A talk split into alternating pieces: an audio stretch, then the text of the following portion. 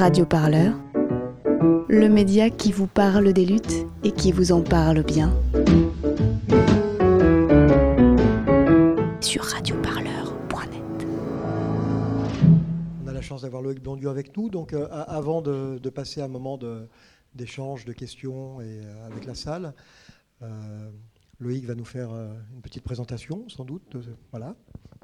dire quelques mots, oui, il y a- il y, a un paradoxe à rajouter du, discours euh, au discours. C'est vrai qu'on a entendu beaucoup de choses et revenir, euh, revenir en produisant à nouveau du discours, ça peut être euh, fatigant. On a bien vu à quel point finalement euh, euh, les, protagonistes de Nuit debout étaient à la fin complètement épuisés, hein, avec une fatigue, une fatigue qui est parfaitement compréhensible.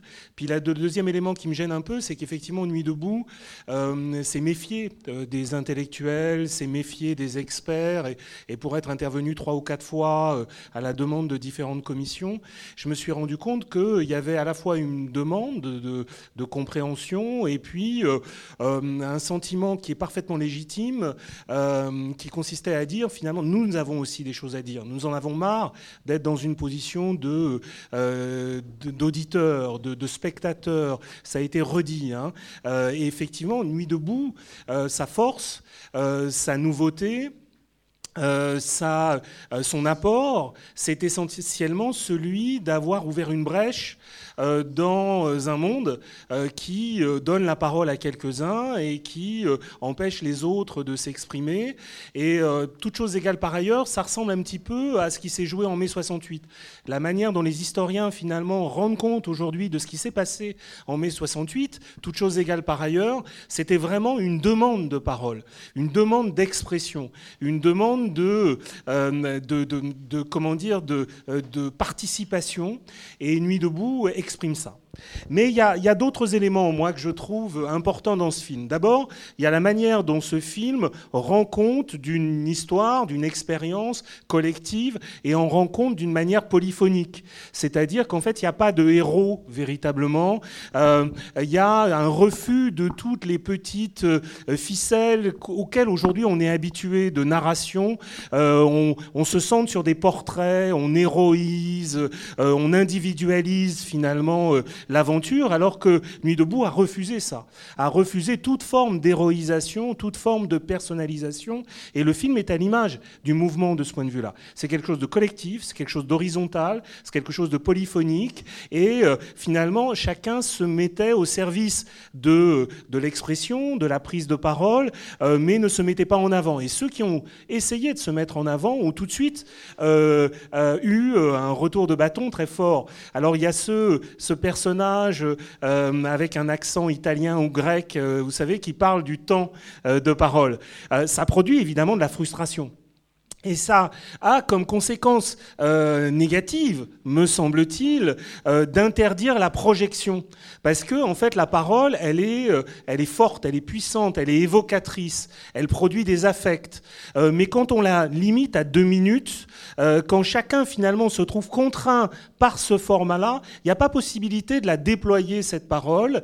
Et quand on refuse à ce point-là la personnalisation de la prise de parole, on empêche, et moi c'est une des choses que m'a apprise Nuit debout, on empêche aux gens de se projeter. Et euh, finalement, on s'aperçoit que la représentation euh, qui a été euh, vraiment rejetée de manière radicale par Nuit debout à tous les moments, dès l'origine et jusqu'au bout, avec une force hein, politique majeure, la représentation, c'est-à-dire la personnalisation de la parole et des rôles, elle produit aussi bah, des affects, euh, du mouvement, euh, de l'émotion, euh, qui, à Nuit debout, n'a pas pu circuler, qui n'a pas pu euh, euh, finalement mobiliser. Euh, et je pense qu'une des raisons pour lesquelles Nuit debout n'a pas réussi au final à mobiliser dans la durée, à mobiliser beaucoup au début, à mobiliser beaucoup d'énergie, à mobiliser beaucoup d'envie, à mobiliser beaucoup de, de, de, finalement d'émotions. hein. On était tous très émus, en tout cas les, les observateurs, on était tous sidérés et très émus par ce qui se jouait. Mais pour que ça, cette émotion, elle se produise dans la, dans la durée, il faut qu'elle ait des supports. Et ces supports, c'est soit un support collectif, c'est-à-dire on crée un collectif, on produit une volonté, et on a bien vu que euh, certains ne voulaient même pas qu'on produise une volonté collective, qu'on produise une volonté générale, qu'on puisse dire que Nuit debout dit que, ou Nuit debout pense que. On n'a pas réussi à le faire, ça. Soit on se focalise sur des leaders, sur des individus euh, qui finalement vous emmènent et auxquels vous croyez en quelque sorte, sur lequel vous, dans lesquels vous investissez. Et cette place des affects, cette place de la psychologie, alors Lordon euh, en parle aussi dans, dans, ses travaux, euh, je pense que euh, c'est une des raisons, ce manque, ce manque est aussi une des raisons de finalement de, de, de, de l'érosion de Nuit debout. Ça n'a pas pu s'installer dans la durée, je pense aussi en partie à cause de ça. Il y a bien d'autres facteurs. Euh, il y a d'abord tout ce qui relève des conditions matérielles. Euh, on a bien vu que bon, euh, cette, vanne sur la météo est de droite. quiconque a vécu ce printemps-là à Paris sur la place de la République s'en souvient. les articulations s'en souviennent. Les articulations des gens de mon âge, par exemple, s'en souviennent. C'était extrêmement compliqué, mal commode. On devait vraiment affronter hein, des conditions matérielles qui étaient compliquées. Et puis c'était une parole entravée. On a bien vu à travers tous les échanges avec euh, la police hein, et la manière dont euh, euh, la parole à nuit debout était surveillée, entravée, contrainte, limitée.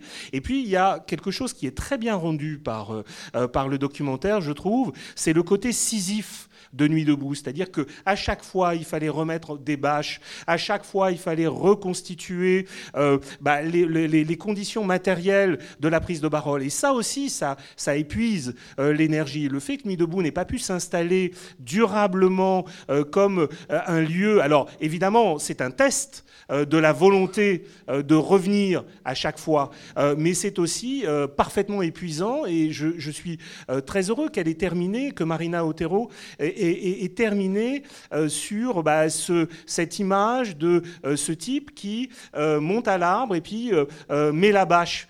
ça, c'est très émouvant parce que c'est ça aussi Nuit debout. C'est aussi contre vents et marées, contre la pluie, contre mettre des bâches et essayer de préserver un espace de parole. Et puis je ne serai pas très long. Hein. Et puis après, on pourra évidemment échanger pour être fidèle évidemment à l'esprit, euh, à l'esprit de, Nuit debout. Euh, moi, Nuit debout, c'est quelque chose de. C'est la deuxième fois que je, voyais le, documentaire. Et en fait, pour moi, c'est extraordinaire parce que je voyais une documentariste euh, se poser les mêmes questions que moi. moi, qui travaille depuis un certain temps sur bah, les conditions de possibilité d'une participation citoyenne, d'une parole démocratique, d'une délibération euh, démocratique. Et en fait, elle s'est focalisée là-dessus. Elle n'a pas parlé de tout nuit debout, mais elle a travaillé sur ce petit groupe d'acteurs, la commission démocratie, que moi aussi j'avais euh, euh, rencontré, avec qui j'avais discuté, qui essayait de comment dire, rendre possible cette expression, mais en même temps de l'organiser. Et euh, en démocratie, si on veut un jour voir advenir une démocratie participative, une démocratie citoyenne, il est essentiel de s'interroger sur comment on donne la parole, euh, comment euh, on prend la décision, si on peut prendre la décision, comment finalement on empêche que des relations de pouvoir trop, euh, euh, que, des, que, des, que des leaders trop puissants prennent la parole. Vous vous souvenez de tout cet échange autour, on ne prend pas la parole, on la transmet. Il faut vraiment, effectivement, garantir les conditions de circulation, de transmission euh, de la parole. Et, ça, ces gens qui, qui pensent et qui garantissent ce processus sont des gens hyper importants dans un, dans un mouvement comme Nuit debout. Or, sont des obscurs, parce que eux, finalement, n'ont aucun intérêt euh, dans la discussion. Il faut qu'ils se mettent à distance. Ce sont des intermédiaires euh, qui doivent euh, s'effacer devant. Alors, on peut leur reprocher, et ça leur a été reproché à Nuit debout, de prendre trop de pouvoir dans Nuit debout, mais s'ils n'avaient pas été là, ça aurait été encore pire. C'est-à-dire que les relations de pouvoir, elles auraient pu, à mon avis, biaiser totalement la délibération.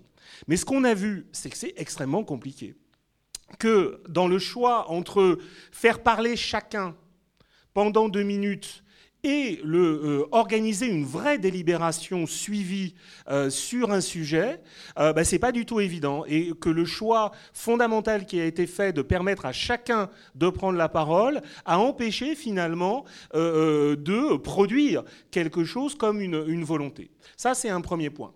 C'était pas évident non plus pour une deuxième raison. Et moi, à mon avis, Nuit debout n'a pas réglé une question euh, majeure, qui était est-ce que l'on est là pour construire un espace public où chacun peut venir s'exprimer et chacun peut venir euh, euh, entendre d'autres, prendre la parole, voire même acquérir des connaissances. Cette dimension d'acquisition des connaissances, je pense qu'elle a été euh, centrale au, début de Nuit debout. Des, des, gens étaient là comme dans un lieu d'éducation populaire.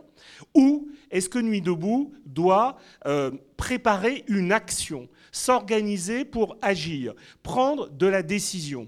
Et on voit bien, alors il y, a un épisode de Nuit debout qui n'a pas du tout été euh, filmé par Mariana, euh, qui était le débat euh, à la Bourse du Travail entre Lordon, Ruffin d'un côté, et puis d'autres acteurs de Nuit debout. Hein.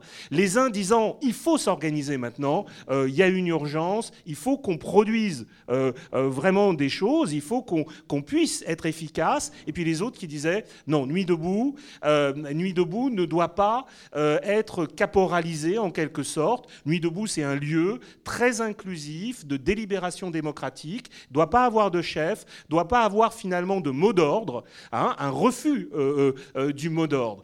Et, donc du coup, ce sont les seconds qui l'ont emporté, les premiers sont partis. Et en, fait, Nuit debout a fait un choix, un choix de centrer le mouvement autour de la discussion interne, mais c'est ça, à mon avis, euh, ce qui a entravé et paralysé Nuit debout, mais avec une telle réflexivité euh, politique, c'est-à-dire avec une telle attention euh, au caractère démocratique de cette prise de parole, que finalement, on a, Nuit debout n'a rien produit, mais peut-être ne devait-elle rien produire. Peut-être que Nuit debout, c'était simplement l'expérience, la démonstration de ce que des citoyens, ensemble, pouvaient penser, parler, alors agir peut-être, mais euh, ailleurs. et pour moi, ça, c'est quelque chose de très précieux. Voilà, merci. Alors c'était une, une, moi c'était ma, ma, ma, vision de Nuit debout, hein, mais euh, voilà. Et puis euh, après c'est à vous de me dire euh, voilà ce que vous avez ressenti après avoir vu le film ou après avoir vécu cette expérience. Je ne sais pas comment tu t'organises les choses. Alors il y, a des règles hein, maintenant dans les questions. C'est un homme une femme. J'insiste là-dessus et essayez d'être concis pour que tout le monde ait le temps de poser des questions. du coup, monsieur, vous avez levé la main en premier. Bonjour, bonjour tout le monde. Euh, on me voit dans le film, je suis dans la commission constitution de, Nuit debout. Euh, J'aurais quelques réponses. Euh, alors la constitution de Nuit debout n'était pas du tout dans les constitutions structurelles. Hein. on était un petit peu en, marge. Mais par rapport aux questions très importantes qui sont posées ici, on, travaille dans. À l'origine de la commission constitution, il y a l'association Les Citoyens Constituants. Et on travaille depuis quatre ans sur les méthodes justement de délibération et de prise en commun de, de décisions. Et ce qu'on a compris et ce qu'on n'a pas réussi à mettre en place dans Nuit debout, parce qu'on n'était pas dans la commission démocratie, on était dans notre propre constitution, c'est qu'il est important d'avoir une alternance entre du travail de petits groupes et du travail de, l'assemblée plénière. Euh, c'est-à-dire que euh, la parole libre, où chacun peut s'exprimer et développer des idées, des arguments, se répondre et tout ça, c'est pas dans une assemblée générale qu'on peut le faire, on, le voit bien. C'est dans des petits groupes. Le, le chiffre optimum, c'est 8. On peut être entre 6 et 10 mais le chiffre optimum, c'est 8. Et euh, nous, nous pratiquons cet exercice-là dans nos ateliers constituants une fois par mois, où nous euh, avons commencé par, euh, par nous montrer que nous sommes capables d'écrire une constitution. Et puis, comme après, nous avons compris aussi que nous ne sommes pas légitimes pour le faire, parce que nous ne représentons pas tout le peuple, même si nos ateliers sont ouverts à tous, nous écrivons sur les règles, justement, de, de, la façon dont une assemblée constituante pourrait, citoyenne peut travailler. Comment, comment euh, justement euh, avoir ce travail de commission, ce travail d'assemblée plénière, euh, les règles de contrôle pour éviter que personne n'abuse du pouvoir. Bon, je ne veux pas être trop long par rapport à ça. Si ça vous intéresse, vous pouvez revenir ici le 28, revoir le film, parce que je, suis, je fais partie des invités aussi avec la commission constitution. Mais sinon, sur notre site, j'ai distribué des papiers à tout le monde. Donc vous pouvez aussi retrouver nos dates d'ateliers constituants je, vais dire simplement un mot en, réaction. Euh, il y avait un doute permanent sur la, souveraineté et la légitimité de l'Assemblée, qui a été dit d'emblée par une des, une des, je crois que c'est Aline Paillet avec son, avec son, avec son béret. Elle a dit d'emblée, mais oui, mais pour être souverain, il faut être d'accord déjà. donc il faut déjà partager un certain nombre de choses. Or, on n'a jamais pu affirmer, en tout cas, on n'est jamais allé jusque-là, dire l'Assemblée sera, exprimera la volonté Nuit debout. Alors, si on ne reconnaît pas cette légitimité de l'Assemblée, c'est-à-dire la capacité même de l'Assemblée à poser euh, des choses, à accepter des choses, à ce moment-là, on ne peut pas du tout avancer dans une discussion. Il faut, il faut y renoncer. Or, euh, ce qui se passait, et la commission démocratie était confrontée à, ce, à cette impasse, c'est que l'Assemblée du lendemain pouvait défaire euh, ce qu'avait dit l'Assemblée de la veille, et donc du coup, on était comme ça dans un processus de, de boucle permanent, et, et d'autant plus, à mon avis, improductif que au sein même de Nuit debout, il y avait des tas de gens qui disaient on n'est pas légitime. À un moment, il y avait toute cette discussion. Même si on était 1000, est-ce qu'on pourrait dire Nuit debout?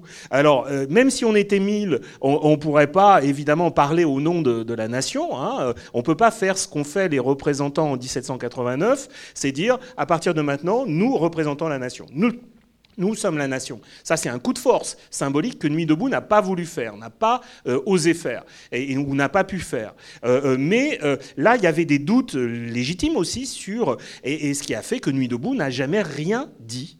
C'est-à-dire que Nuit debout n'a jamais rien affirmé, et c'était peut-être ce que voulait un certain nombre et une majorité d'acteurs, que Nuit debout ne dise rien. Je vais pas, participé. Oui, je n'ai pas participé euh, personnellement euh, à, Nuit debout. Bon, j'étais ailleurs. En revanche, je connais un petit peu le milieu militant et je m'interroge sur euh, qu'est-ce que c'est Nuit debout par rapport à ce qu'on appelle les nouveaux mouvements sociaux? À quel moment Alors, évidemment, c'est assez contextualisé dans l'histoire. en 2004, là, en revanche, j'étais présente. Il y avait eu un mouvement déjà des chercheurs et c'était hors syndicat. C'était apolitique. Et il y avait des revendications. Et il y a eu des livres blancs, etc. etc. Mais cette volonté hein, d'échapper hein, et de plus du tout se retrouver dans euh, bah, des partis, des syndicats. Donc, première question, comment vous, vous, voyez euh, la situation de, Nuit debout, hein, euh, son émergence, et comment accompagne-t-elle aussi, enfin, comment ça a accompagné aussi, depuis plus d'une plus dizaine d'années, cette émergence des nouveaux mouvements sociaux hors partis politiques? Alors, bien sûr qu'il y a des raisons, on peut comprendre. Deuxième chose que je voulais dire, c'était la prise de parole. C'était très rigolo parce que c'est vraiment juste sémantique, à mon avis, dans, le documentaire. Mais c'est important de souligner aussi que on, peut tous, tous prendre la parole, effectivement.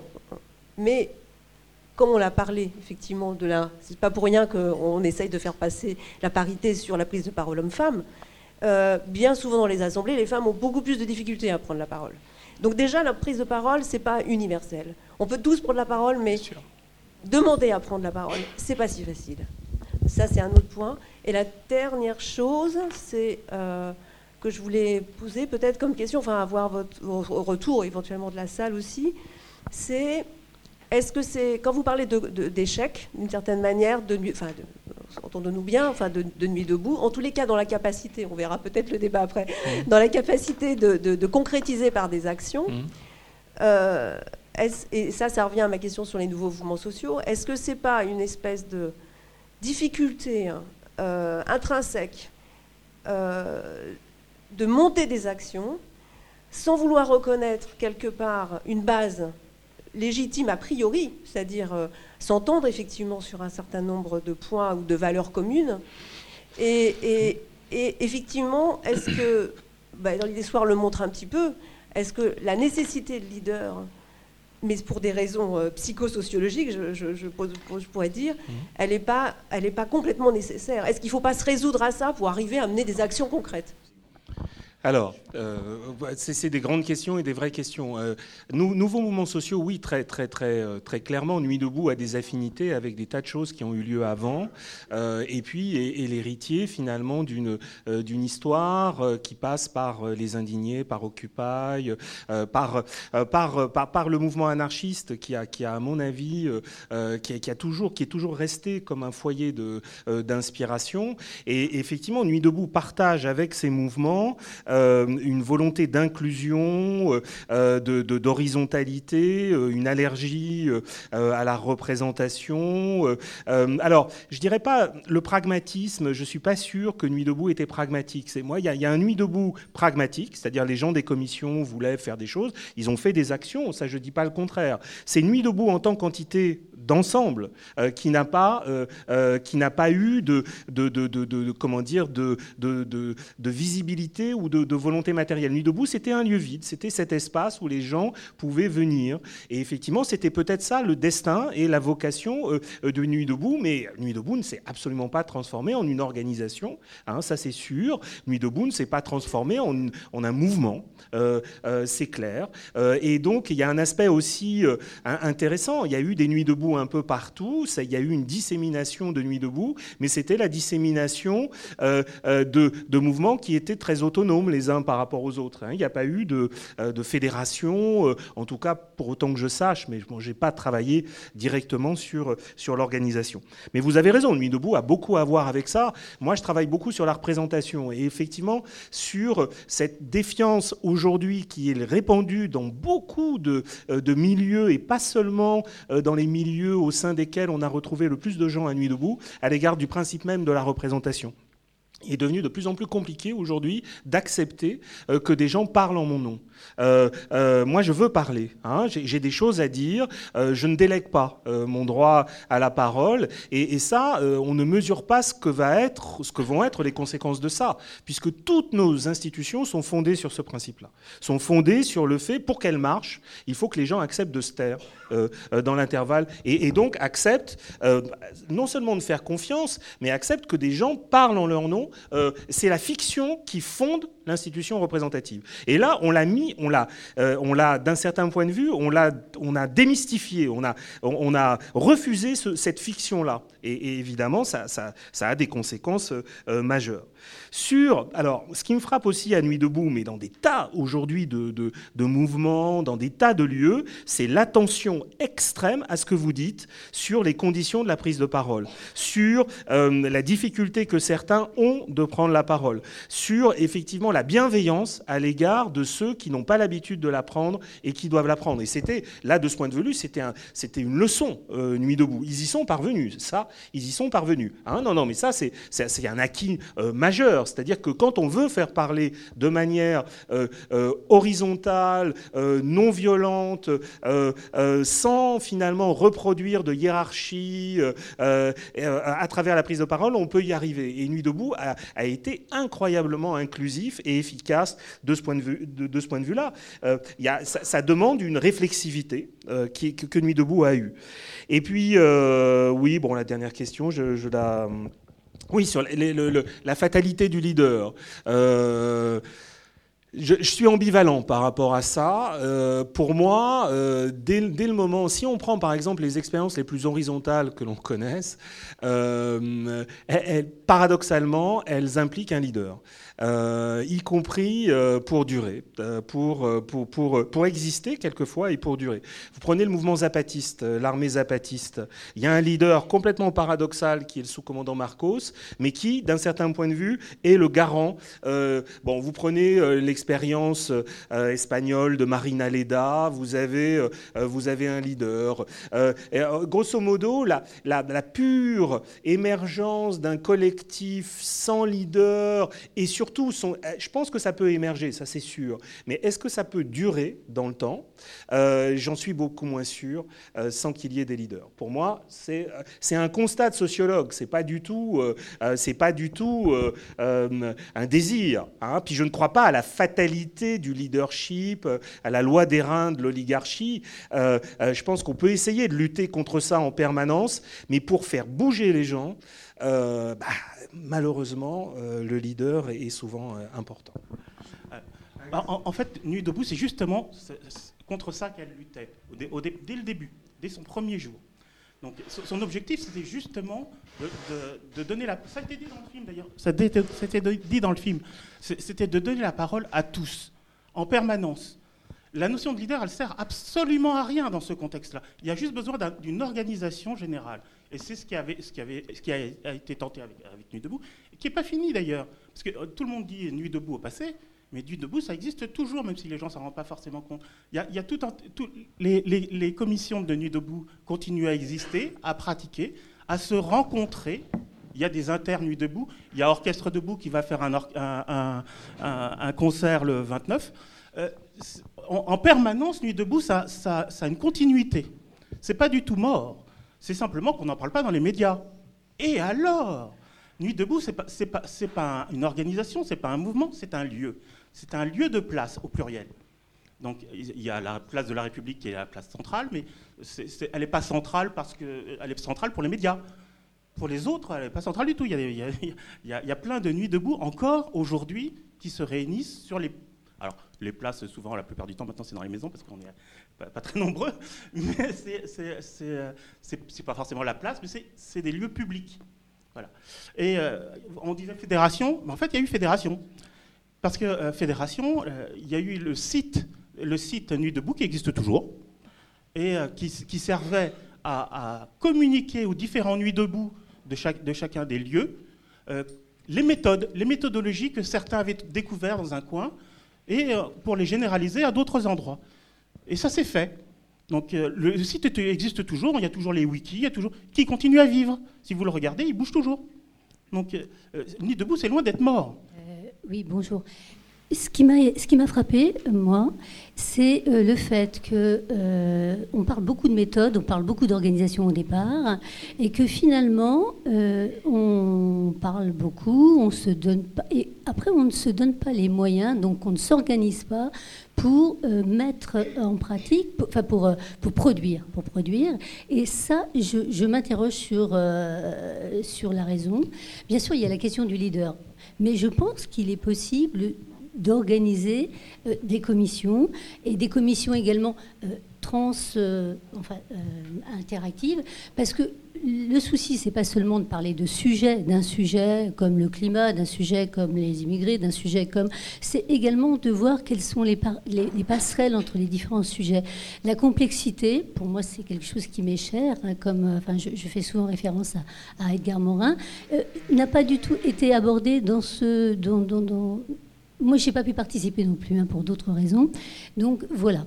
C'est ce que je voulais dire. Alors, un, mot là-dessus. Il y a eu une proposition à un moment qui était portée par la Commission démocratie, et comme c'était elle qui a été suivie euh, par Mariana Otero, on a bien vu. Cette proposition, elle était, du point de vue du spécialiste, entre guillemets, de, des questions de délibération, elle était vraiment pour produire de la décision. C'est-à-dire que, en fait, euh, il y avait des assemblées, il y avait des propositions qui étaient faites par les commissions, euh, qui étaient mises au vote des assemblées. bon, c'était un mécanisme extrêmement complexe qui devait finalement euh, permettre de produire euh, des résultats au nom de, euh, au Nuit debout dans son ensemble, au, au nom de l'Assemblée générale.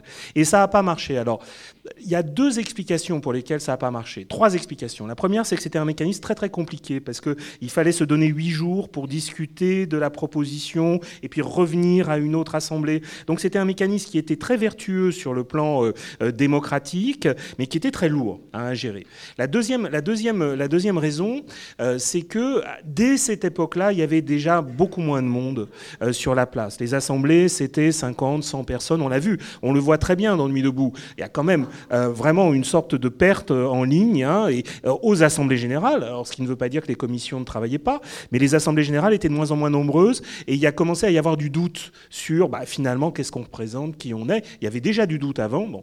Puis la troisième raison, moi je pense que c'est une raison de plus de philosophie politique il y avait un conflit de philosophie politique entre les acteurs, et il y avait des gens qui voulaient pas de ça, hein, qui voulaient pas de ça, qui voulaient pas qu'on produise euh, euh, bah, une autre forme euh, d'organisation, une autre forme de mouvement, qui voulait préserver l'originalité du mouvement. Et je pense que c'est ce conflit de philosophie politique qui a fait que l'opération n'a pas fonctionné. Mais c'était vertueux sur le plan démocratique ou institutionnel. Moi, je m'intéresse à la manière dont les institutions fonctionnent. normalement, ça aurait pu très très bien fonctionner. Mais ça n'a pas bien fonctionné pour ces trois raisons. Merci. Comme je n'étais pas à Nuit debout, le fait de la question est de savoir s'il y avait euh, des euh, passerelles entre chacune des commissions pour justement euh, travailler sur la complexité, parce que c'est pas si simple que ça. Parler d'un sujet, ça peut nuire à un autre sujet, etc. Oui, je pense qu'il y avait hein, des, intercommissions, il y avait du travail de coordination, mais en même temps pas tant que ça. C'est-à-dire qu'il y avait aussi cette idée que chacun euh, devait aussi préserver la, singularité de sa cause, etc. Il y a aussi un désir euh, qui, euh, qui est évidemment conduit in fine à la juxtaposition. C'est-à-dire qu'on a parlé beaucoup de convergence des luttes euh, à, un moment, c'était vraiment très important, mais en même temps, il y a euh, un tel respect de la cause de chacun, voire même de l'expérience de chacun, euh, que, alors je ne sais pas comment on pouvait, à partir de ça, voilà, aller au-delà aller au-delà de la juxtaposition hein, euh, des témoignages, des expériences et, des actions. Voilà, c'est un, peu, un peu mon point de vue. Hein. Euh, ils étaient pris dans des injonctions contradictoires. Oui, on, veut faire converger les luttes, mais pour faire converger les luttes, il faut quand même introduire des, euh, comment dire, des axes qui finissent par, voyez ce que je veux dire, qui finissent par réduire un petit peu la spécificité. Et puis, il y en a qui ne sont pas forcément convergentes automatiquement entre elles, ni cohérentes entre elles. Donc, voilà, c'est un peu compliqué. Hein. Hein, mais ce désir de préservation euh, de la force respective de chaque lutte et de son authenticité euh, conduit à ce que, effectivement, bah, chacun travaille de son côté, euh, voilà, sans pouvoir, sans pouvoir avoir beaucoup plus de coordination que ça. Oui, bonsoir. bonsoir. moi, je vais dire deux choses. la première, c'est un des trucs qui m'a frappé, mais c'est juste une observation. Je ne sais pas si si ça correspond à la réalité, c'est euh, la place extrêmement importante des militants euh, de l'éducation populaire dans, euh, à Nuit debout. Et, c'était vraiment très surprenant, avec une forme d'organisation qui n'est pas la mienne. Moi, je viens de, plutôt du militantisme classique, et y compris aux grands voisins, par exemple. là, moi, je ne m'y retrouve pas du tout. Je suis allé juste une fois, mais ça ne parle pas mon langage, quoi, parce que c'est un langage professionnel d'éducation populaire qui n'est pas du tout le mien. Et moi, je voulais vous interroger là-dessus. C'était la première chose. Et la deuxième chose, c'est que mercredi est sorti aussi euh, BRICS de Quentin Ravelli, euh, qui parle de, euh, des mouvements en Espagne autour de, des mouvements contre les banques.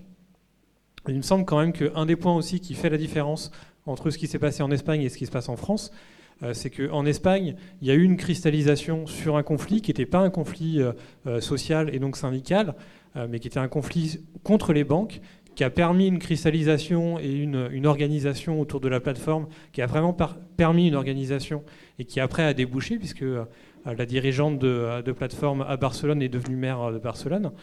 Euh, alors que par contre, là, comme on était sur la loi travail, on était sur un schéma assez classique des, qui était lié aux organisations syndicales et qui du coup n'a pas permis de cristallisation parce que sinon ça va à la confrontation avec, avec les syndicats.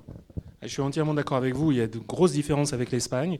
Justement, euh, euh, cette euh, focalisation sur cette question des, des, endettés, cette question, cette plateforme sur, autour du, logement, des expulsions et, et, et, contre effectivement les banques qui prospéraient sur ces expulsions, elle a été fondamentale. Il y a un, autre. Bah, je suis venu débattre je, au début de l'année sur un autre documentaire remarquable espagnol, bah, justement là-dessus.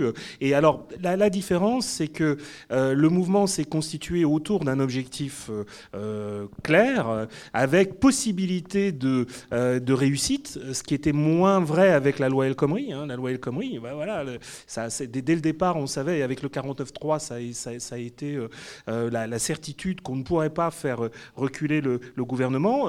en Espagne, ils ont réussi, effectivement, vous avez raison, à obtenir des, résultats, et donc ça change beaucoup l'image et, ça attire aussi pas mal de, de, militance, euh, faire la démonstration qu'on est efficace. Et puis, euh, alors, il y, a tout un débat sur la sociologie de Nuit debout. Euh, Nuit debout a été caricaturé de l'extérieur par ses adversaires, par les médias, comme un mouvement de bobos, d'intello, de, de, petits bourgeois. C'est pas vrai. les seules données dont on dispose montrent qu'il y avait, y avait, y avait pas du tout que ça. Et, et moi, je suis plutôt pour dire qu'il y avait une certaine diversité sociale à Nuit debout, mais il n'y avait quand même pas, euh, soyons, euh, soyons clairs, autant qu'en Espagne, les, catégories les plus pauvres de la population, c'est-à-dire celles qui sont en voie d'expulsion ou qui ont vraiment une urgence à, à, militer et à se battre. et à un moment, vous avez vu dans le film, il y a un débat, oui, mais ça, c'est des histoires de petits bourgeois, entre la commission grève générale et la commission démocratie. il y a un dialogue qui est intéressant où, on dit, bah, nous, ce qui nous intéresse, c'est d'agir. Vous, c'est plutôt le discours. Première opposition. Et puis, deuxième opposition, euh, ben, euh, vous, vous êtes plutôt des petits bourgeois. Euh, débattre entre vous, c'est plutôt une affaire de petits bourgeois. Nous, on est plutôt pour, pour se battre sur des, des, choses un peu plus urgentes. Ben, il y avait un peu de, y avait un peu de ça. Alors, sur l'éducation populaire, je ne sais pas si. Alors, moi, je ne les connais pas, les gens, hein, mais c'est des gens qui utilisent des méthodes de l'éducation populaire. Je ne suis pas sûr qu'ils soient tous euh, issus de, cette histoire, hein, et qui même qui la connaissent forcément. Mais ce qui est très frappant aujourd'hui dans tous les mouvements démocratiques, moi qui m'intéresse, dans, toutes les, euh, dans, toutes ces démarches, c'est à quel point ces méthodes issues de l'éducation populaire elles trouvent, trouvent des, usages nouveaux et une utilisation et une force nouvelle. Ça, c'est sûr. Ça, je suis d'accord avec vous. Bonsoir. Euh, moi, je vais être un peu, euh, je vais être un peu rentre dedans, mais le prenez pas personnellement. En fait, moi, ça me choque beaucoup qu'on essaye de plaquer des grilles de compréhension euh, classique à un truc qui est en train de se passer et qui se passe petit à petit. Enfin, je pense que genre l'idéal du leader, c'est un truc qui, euh, même si ça fait rêver et qu'on a envie de voir dans tous les films des leaders, euh, il y a énormément de mouvements. Euh, on peut penser à Notre-Dame-des-Landes qui est là depuis 9 ans, qui marche sans leader. on peut penser à ce qui s'est passé à VMC Camp, qui marche aussi sans leader. c'est le camp qui s'est passé contre Bure ah, et, le site d'enfouissement. Et en fait, il y a une volonté de ne pas avoir de leader parce que parce que ça, prend de la place et que en fait euh, c'est pas ça qu'on a, envie. Donc ça c'est un truc que, qui me choque pas mal. Après il y a un autre truc qui me choque un peu quand vous dites que Nuit debout c'est euh, c'est un lieu. Moi je pense qu'en fait c'est vraiment un mouvement. C'est un mouvement parce qu'il y a eu un site internet et que ça s'est propagé partout. Que c'est un mouvement parce que euh, énormément de gens ont ont, enfin, ont, repris le concept et, et, je pense que ça s'étend.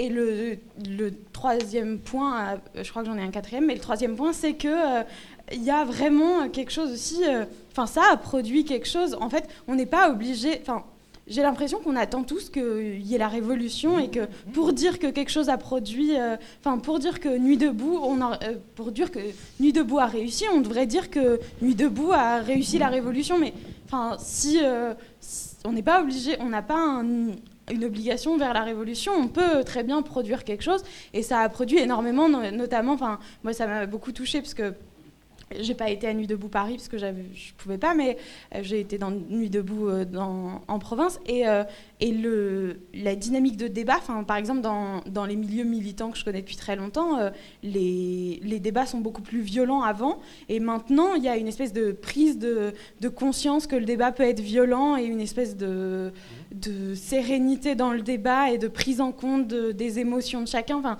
c'est un peu c'est un peu la critique que fait que fait Iris Marion Young à Habermas et, et, elle, euh, et la démocratie communicative. Il y a vraiment ça dans, dans Nuit debout, on sent. Et ça, c'est un truc qui a été produit. Enfin, et euh, j'aime pas le mot produire, mais c'est génial, quoi.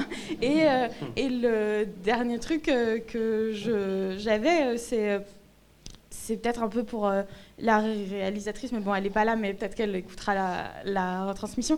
Euh, le fait que je trouve ça hyper touchant, comment elle a filmé, enfin, elle a alterné entre des situations de d'espèce de paix entre guillemets et des situations de violence extrême et en fait on voit à quel point euh, à la fois nuit debout l'ambiguïté qu'il y a c'est à la fois le fait que on soit dans un contexte dans lequel on a envie de penser, on a envie de réfléchir, on a envie de reprendre la parole. Et euh, même si ça ne marche pas bien, même si l'AG devient une espèce de, suite de, prise de parole comme ils décrivent, et en même temps le truc où on est dans un climat social de combat et dans lequel euh, il y a la police qui s'y oppose. Et je pense que à ce moment-là, euh, de mon point de vue, c'est ça qui a été, qui a tiré et puis ça a épuisé quoi les gens et voilà. Oui, alors, cette histoire de leader, qu'on m'entende bien, hein, qu'on m'entende bien, je, ne, crois pas au caractère, à la fatalité du leader pour des raisons de, psychologie sociale. Euh, le fait d'avoir des leaders, je vais, essayer de, préciser ma pensée, elle n'est pas forcément euh, aboutie sur cette question. C'est un économisateur, c'est-à-dire avoir un leader. En fait, ce que vous dites, des expériences sans leader qui durent, qui durent, parce que ça, c'est un point important, euh, c'est qu'elles supposent une présence une présence et la démocratie une présence euh, sur place. Oui, pour les gens qui sont à Notre-Dame-des-Landes, euh, pour les gens qui sont à Bure, euh, là, il y a une vraie expérience de la démocratie, une expérience collective. Pour les gens qui sont à l'extérieur, c'est totalement illisible. C'est-à-dire qu'on ne peut absolument pas se faire une idée de ce qui se joue à l'intérieur. Or, le leader, il vient économiser ça, c'est-à-dire qu'il vient économiser du discours. Il dit, ouais, par ma présence, par la, sincérité euh, de, mon discours, je, vous donne une idée de, là où je veux en venir euh, et sans que vous obligez, vous, à euh, le vivre.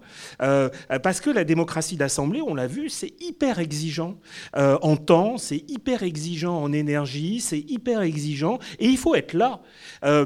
S'il y avait eu un leader, imaginons qu'on ait, un leader qui soit capable de résumer ce qu'était ce qu'était Nuit debout, qui soit capable d'y faire croire d'un certain point de vue à l'extérieur, il y aurait peut-être eu, peut-être, mais j'en sais rien, une possibilité de... euh, voilà, c'est une hypothèse. Deuxième... Élément sur, euh, oui, Nuit debout, euh, moi j'ai jamais dit que c'était un échec, et je n'utiliserai jamais le terme. Parce qu'effectivement, je ne, me mets pas à la place euh, des gens qui ont lancé et qui ont vécu ça, et euh, je, ne me sens pas du tout la légitimité de dire quoi que ce soit de ce point de vue-là, mais c'est vrai qu'on attendait beaucoup, et par habitude, par habitude. C'est-à-dire qu'en fait, pour nous, l'exemple d'un mouvement réussi, c'est l'exemple d'un mouvement qui subvertit, en tout cas qui renverse. Euh, on a toujours le vieux schéma révolutionnaire euh, derrière nous. Hein. bon. Et c'est vrai que pour l'instant, euh, Nuit debout n'a pas accouché d'un monde nouveau, n'a pas alors moi, j'ai un, vrai, une vraie opposition à dire que Nuit debout a, on ne sait pas ce que Nuit debout a produit, ou en tout cas a engendré comme transformation. Je suis sûr que sur les gens qui y ont participé, la transformation, elle est profonde. La conversion, elle est profonde. Et, là, il y a quelque chose, il y a un avant et un après. Ça, c'est sûr.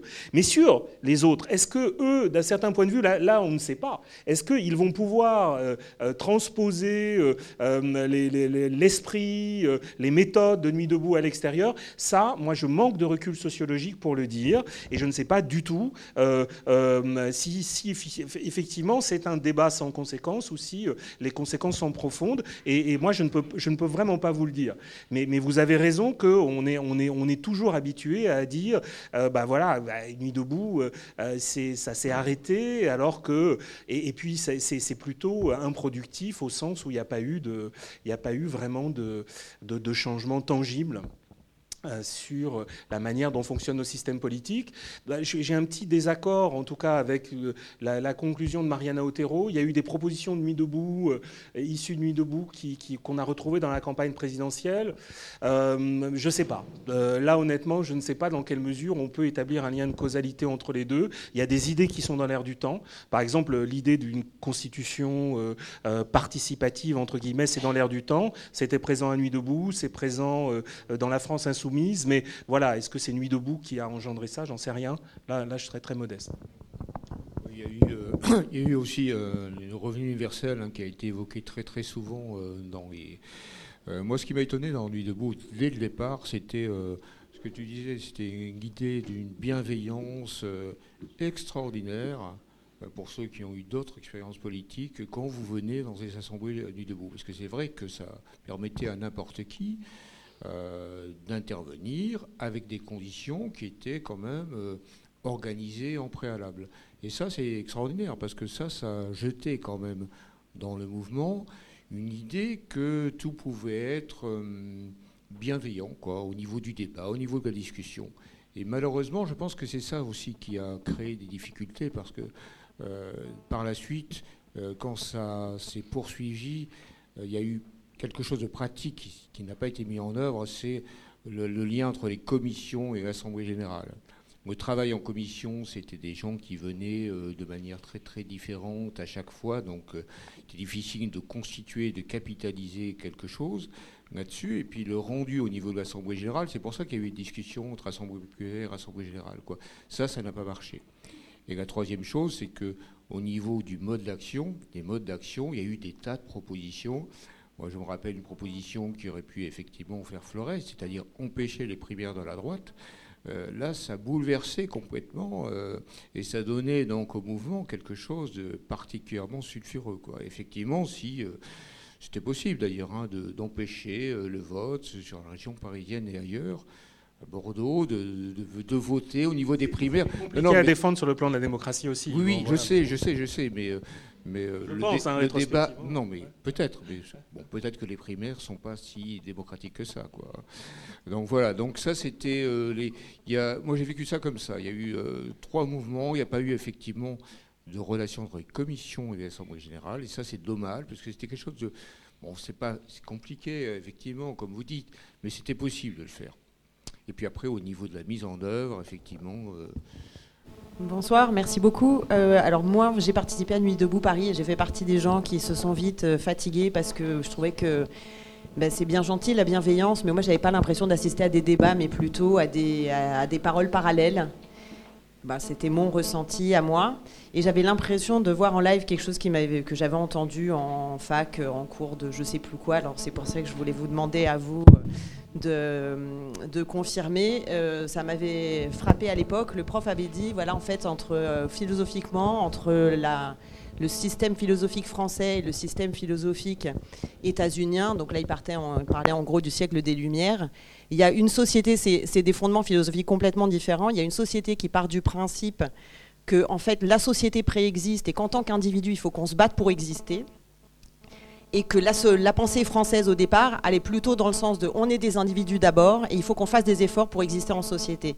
Et j'ai vraiment eu l'impression qu'en fait, mis debout, c'était une espèce d'oscillation permanente entre l'un et l'autre, avec peut-être les commissions qui voulaient faire société, enfin au sens un peu plus euh, français du terme, et des individus qui voulaient exister en tant qu'individus. Et là, il y a un moment où, euh, où on n'a pas trouvé le, le lien en fait. Enfin, c'était mon impression. Alors je, je, vois pas, je vois pas à quel schéma euh, voilà votre prof renvoyait parce que ça voilà ça, ça me dit rien. voilà pour la, ça, ça, voilà, ça fait pas écho chez moi. Mais, mais effectivement, cette question de la place de l'individu dans une mobilisation collective, elle est, elle est, elle est fondamentale. Et Nuit debout a été très, euh, très révélateur, euh, vous le disiez, euh, d'une, d'une exigence aujourd'hui qui est de plus en plus grande, qui, qui, qui, consiste à penser que l'individu doit, doit pouvoir hein, être respecté dans dans son intégrité, euh, euh, jusque et y compris dans un mouvement collectif.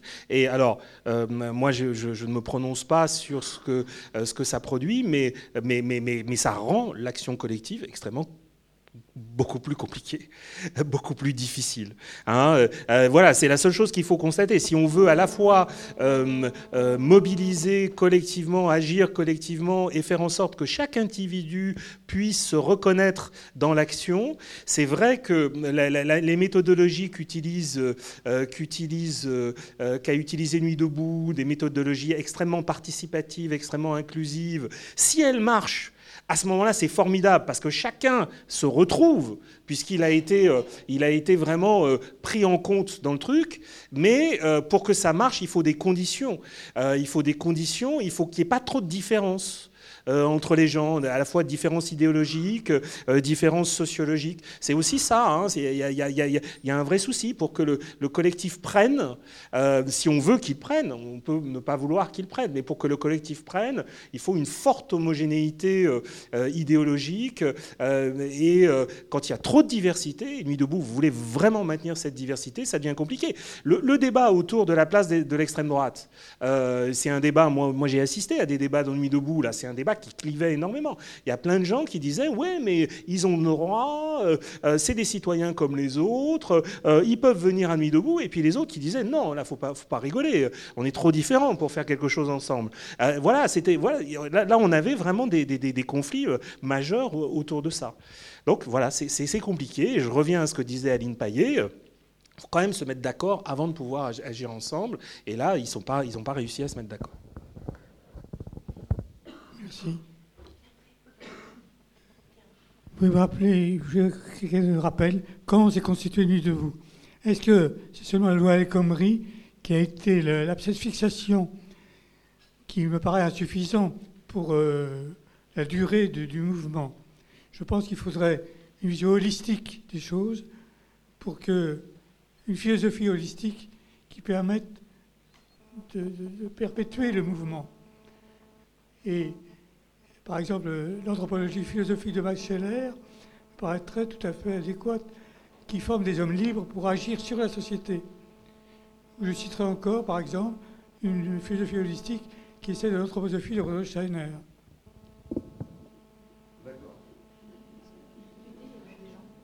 Je connais Jean Bechler, là dont vous parlez, euh, effectivement, mais je, non, je, le connais de nom, euh, soyons clairs. Je ne, ne suis pas un spécialiste euh, de, sa pensée. Voilà, l'autre, référence à laquelle vous, moi, voilà, je, je la connais pas. Ça fait pas partie de, mon, univers intellectuel. Mais ce que vous dites sur la loi El Khomri comme élément déclencheur, non. oui, élément déclencheur, d'accord. Et puis on connaît tous l'histoire de Nuit debout, de ce petit groupe qui n'a pas voulu retourner chez lui euh, après une manifestation.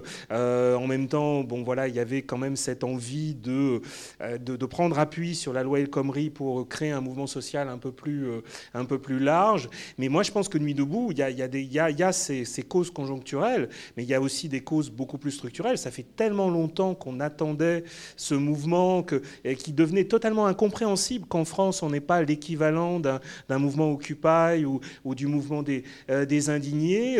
Euh, cette, cette, comment dire, cette frustration de ne pas pouvoir, euh, de ne pas pouvoir s'exprimer politiquement euh, et de ne pas pouvoir agir, elle était vraiment très très forte. Et à un moment, ça, ça s'est ouvert et, ça a marché. on ne mesure pas, moi vraiment, les, deux premières semaines de Nuit debout, on ne mesure pas l'excitation, l'attente, l'envie, vraiment la jubilation la jubilation de ceux qui étaient là. Euh, alors avec des agendas différents, hein, il y avait des gens qui étaient plus focalisés sur la loi El Khomri, des gens qui étaient là pour faire naître quelque chose de nouveau, faire advenir une forme de vie démocratique nouvelle. C'est ça. On veut expérimenter une forme de vie démocratique nouvelle. Euh, ben, ils, ont, ils ont réussi à le faire, mais voilà, est-ce que c'est une forme de vie durable? Euh, c'est ça la question. La forme de vie, est-ce que voilà, elle a été là, elle, elle, s'est vraiment imposée euh, massivement et, fortement cette envie-là, mais elle, ne s'est pas inscrite dans la durée. C'est peut-être pas un problème. On voit dans le film Frédéric Lordon qui a essayé de, de structurer, d'organiser la chose, qui a été désavoué finalement. Oui, parce qu'en en fait, il y avait cette allergie au leader. Il y avait à la fois un agenda politique qui était différent pour un certain nombre de, euh, militants qui, ne, voilà, qui voulaient faire autre chose que ce que voulait faire euh, Frédéric Lordon. Et puis Frédéric Lordon, euh, c'était aussi un leader. Et, donc, comme c'est un mouvement qui s'est voulu d'emblée sans leader, Frédéric Lordon, il, a, bah, s'était perdu d'avance. Même si les gens avaient été d'accord avec lui, ils auraient été en contradiction avec la, philosophie du mouvement en, en, en se rangeant derrière un leader. Donc euh, voilà, ça ne pouvait pas marcher. Euh, il l'a compris très très vite et il n'a pas du tout essayé de, rester. Il est parti très très vite. Mais euh, voilà, mettons-nous dans l'hypothèse où tout le monde était d'accord avec Frédéric Lordon. Le simple fait que voilà qu'il se présente comme un homme providentiel ou comme un leader, ça n'aurait pas pu marcher. Excusez-moi, moi je voulais juste revenir par rapport à ce que vous dites là sur la position des syndicats à un moment donné et sur le fait qu'ils avaient été invités à, à se rallier euh, aussi, aussi quelque chose que vous n'avez pas dit, mais il y avait le film de François Ruffin qui était sorti euh, au mois de mars, qui avait déclenché euh, Merci Patron, qui avait aussi permis une des causes pour que les gens se réunissent. Mais le rapport au syndicat, quand vous dites le besoin d'un leadership, et la méfiance de la délégation, ça a été quand même une grande claque, je crois, il me semble, pour les syndicats, enfin tout ce qui a été de l'histoire, de la représentation et notamment peut-être aussi dans la, question du travail, la représentation au travail, l'échec complet des syndicats, complètement absent, sauf à un moment donné dans les modalités d'action. Il y a eu un débat entre Lordon et un représentant syndical, je ne sais plus, à une émission de radio qui a été enregistrée, mais là j'ai complètement perdu le, nom. Mais c'était très intéressant sur justement le choc des conceptions des choses entre euh, la réflexion et à un moment donné euh, le, la modalité d'action et l'échec des syndicats à ce moment-là. Je, serais très intéressée pour savoir quelle est votre analyse là-dessus et, peut-être, euh, enfin bon, après on peut anticiper, mais justement c'était aussi une manière de reconstruire quelque chose qui manquait pour les gens, même si ça a été l'échec de la réflexion euh, qui n'a pas produit une action, mais au moins qui a permis aussi de mesurer la, la comment on pourrait dire ça? La déviance des syndicats, enfin, le fait qu'ils ont, qu'ils se sont passés de la représentation pour aller vers des questions de pouvoir c'est une vraie question passionnante et intéressante. Il s'est rejoué là euh, quelque chose bon, qui, est, qui, qui est ancien. Hein. En mai 68, euh, euh, c'était un peu la même chose. Les syndicats ont été complètement débordés et puis ils ont repris la main assez tardivement sur, sur, le mouvement. Mais là, on a un conflit de, de, philosophie politique majeur. Les syndicats sont organisés sur le principe de la représentation. on dirait même par imitation vis-à-vis des institutions, des, des des partis traditionnels. Euh, et, moi, je suis frappé, moi qui m'intéresse aux questions de démocratie, euh, de participation citoyenne depuis très longtemps, euh, je m'aperçois que parmi les forces les plus hostiles aux nouvelles formes de démocratie participative, il y a les syndicats. C'est totalement... alors, la CFDT, dans les années 70, avait réfléchi à l'autogestion, avait promu des nouveaux modèles d'organisation, euh, un nouveau modèle de société. Mais depuis, la CFDT a fait vraiment machine arrière. Et en fait, il y a une complicité objective, en tout cas, entre les syndicats et les autres pouvoirs pour maintenir cette logique de représentation. C'est sûr. Et, ils ne savent pas quoi faire vis-à-vis de ça. Et ils ne savent même pas quoi faire vis-à-vis de la demande qui vient de l'intérieur euh, de leur propre rang, hein, qui est une demande aussi de participation une demande d'horizontalité et une demande d'autres formes d'organisation. Ils ne savent pas. Non, non, les syndicats, c'est un vrai problème. Hein. Ils sont aussi, euh, en fait, euh, imaginons que, que, le mouvement de Nuit debout euh, s'étende.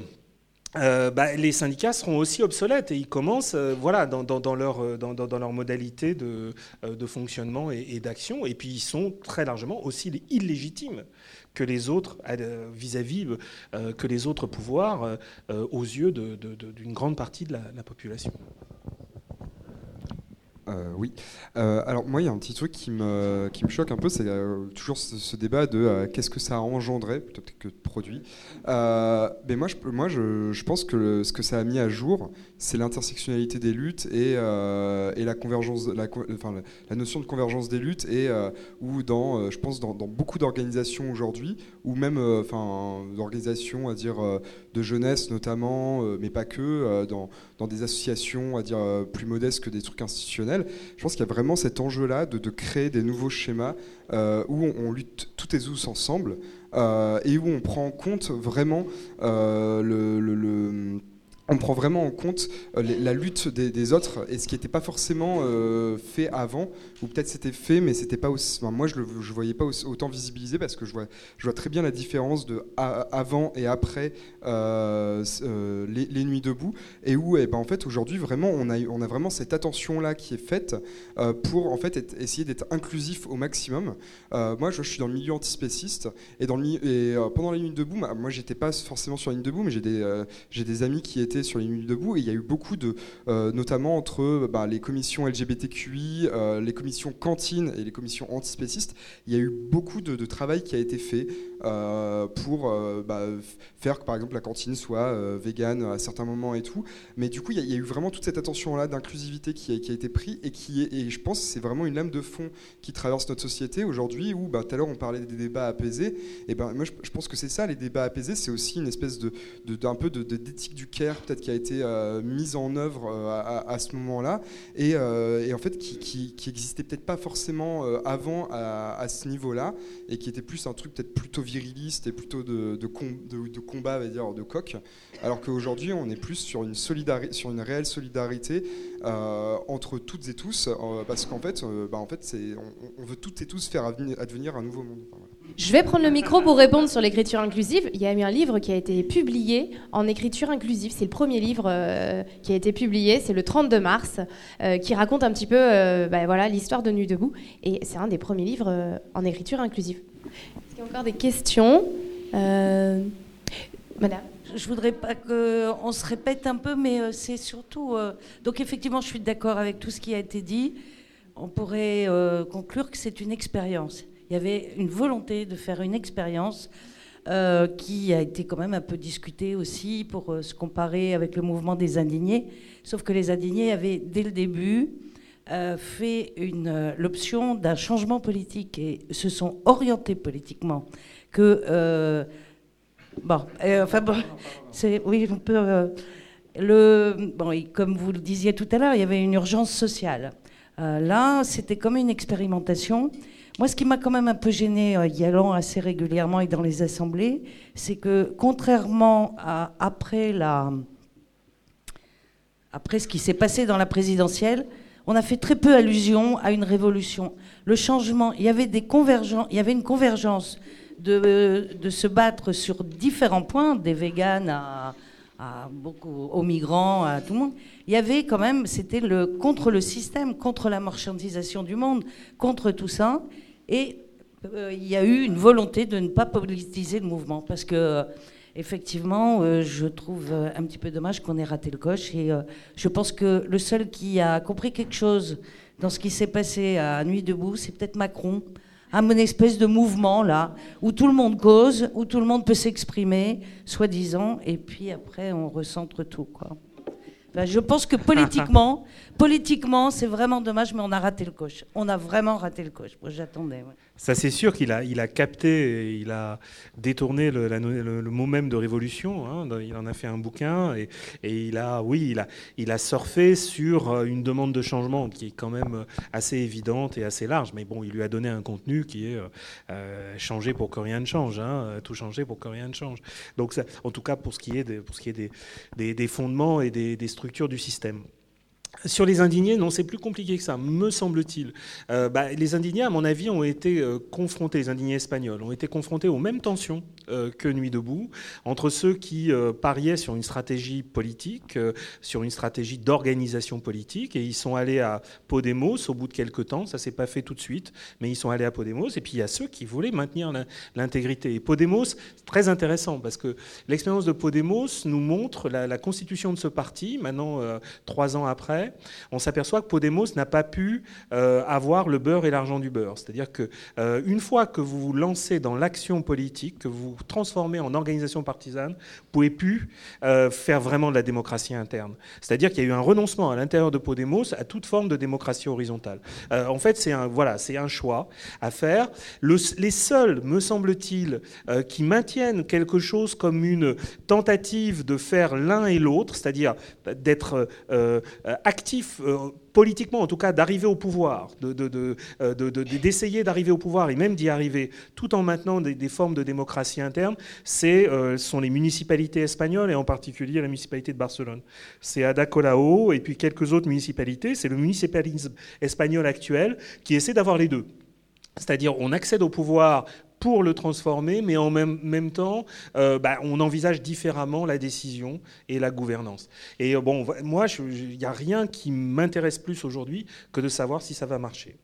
Mais Podemos, euh, Ecclesias, même s'il n'a pas le pouvoir à l'échelle nationale, c'est un parti, c'est un parti extrêmement classique. Hein. Voilà. Merci. Je pense, on a terminé, je pense. Hein, tout le on monde va, est on va, va s'arrêter là. Je voulais vous remercier tous et toutes euh, d'être venus. Vous rappelez que euh, le débat est rediffusé sur Radio Parleur. On demande tous ce que Nuit Debout est devenu, mais Radio Parleur, c'est la suite de Radio Debout. Et également, il y a plein de débats euh, qui sont organisés ici même. Donc n'hésitez pas à en parler à vos amis, à votre cousine, à tous les gens qui n'ont rien compris à Nuit Debout. Hein. ça leur donnera des, voilà, des idées. Et donc les autres débats qui auront lieu en troisième semaine sont sur le site internet de l'Assemblée. Donc n'hésitez pas à en parler euh, largement autour de vous et on a encore des flyers. Et on remercie encore Loïc. Et merci beaucoup hein, pour votre présence. Radio Parleur pour écouter les luttes, toutes les luttes. Retrouvez-nous sur radioparleur.net.